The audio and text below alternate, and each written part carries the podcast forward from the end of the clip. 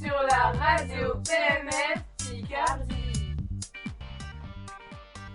Bonjour, il est 16h, vous êtes sur PMF Radio Picardie et aujourd'hui nous allons accueillir Mathis, spécialiste de l'esclavage du 19e siècle. Nous allons parler du récit de Frédéric Douglas, esclave dans les années 1830.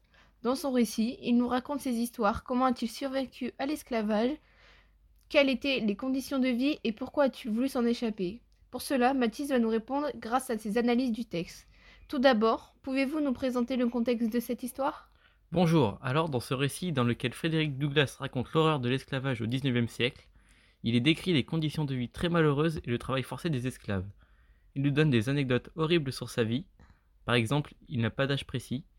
Il dit Le manque d'informations sur ma propre naissance me fut une source de malheur dès l'enfance. Il débute son histoire en parlant directement de son malheur. En effet, Frédéric Douglas souhaite dénoncer sa vie d'esclave dans ce récit. Il parle de sa famille, de ses compagnons d'esclavage et de ses maîtres. Il change de maître très souvent et raconte les horreurs que les esclaves subissent lors de l'esclavage. Dans le chapitre 10, il cite les actes de son maître, me fouettera jusqu'à user mes baguettes. Comment Frédéric Douglas a-t-il pu réussir à rester en vie après ces mésaventures? Lors de sa vie très difficile, Frédéric Douglas raconte que les esclaves ont très peu voire aucune liberté lors de leurs travaux. Les maîtres sont sans pitié et ne cherchent qu'à frapper les esclaves pour montrer l'exemple. Ils n'ont pas le droit à l'éducation, mais l'auteur a pu réussir à rester en vie en trouvant des moyens de s'éduquer et grâce à son intelligence, il a réussi à travailler pour trouver un moyen de s'enfuir.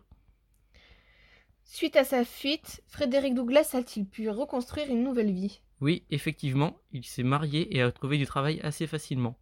Voilà ce que Frédéric Douglas voulait dénoncer dans son œuvre contre l'esclavage. Je vous la conseille fortement si vous êtes intéressé à l'histoire du XIXe siècle.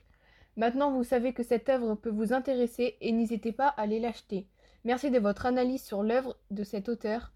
C'était avec grand plaisir de vous accueillir sur PMF Radio Picardie. Je vous souhaite une bonne après-midi. Merci à vous de m'avoir accueilli. C'était un plaisir de répondre à vos questions.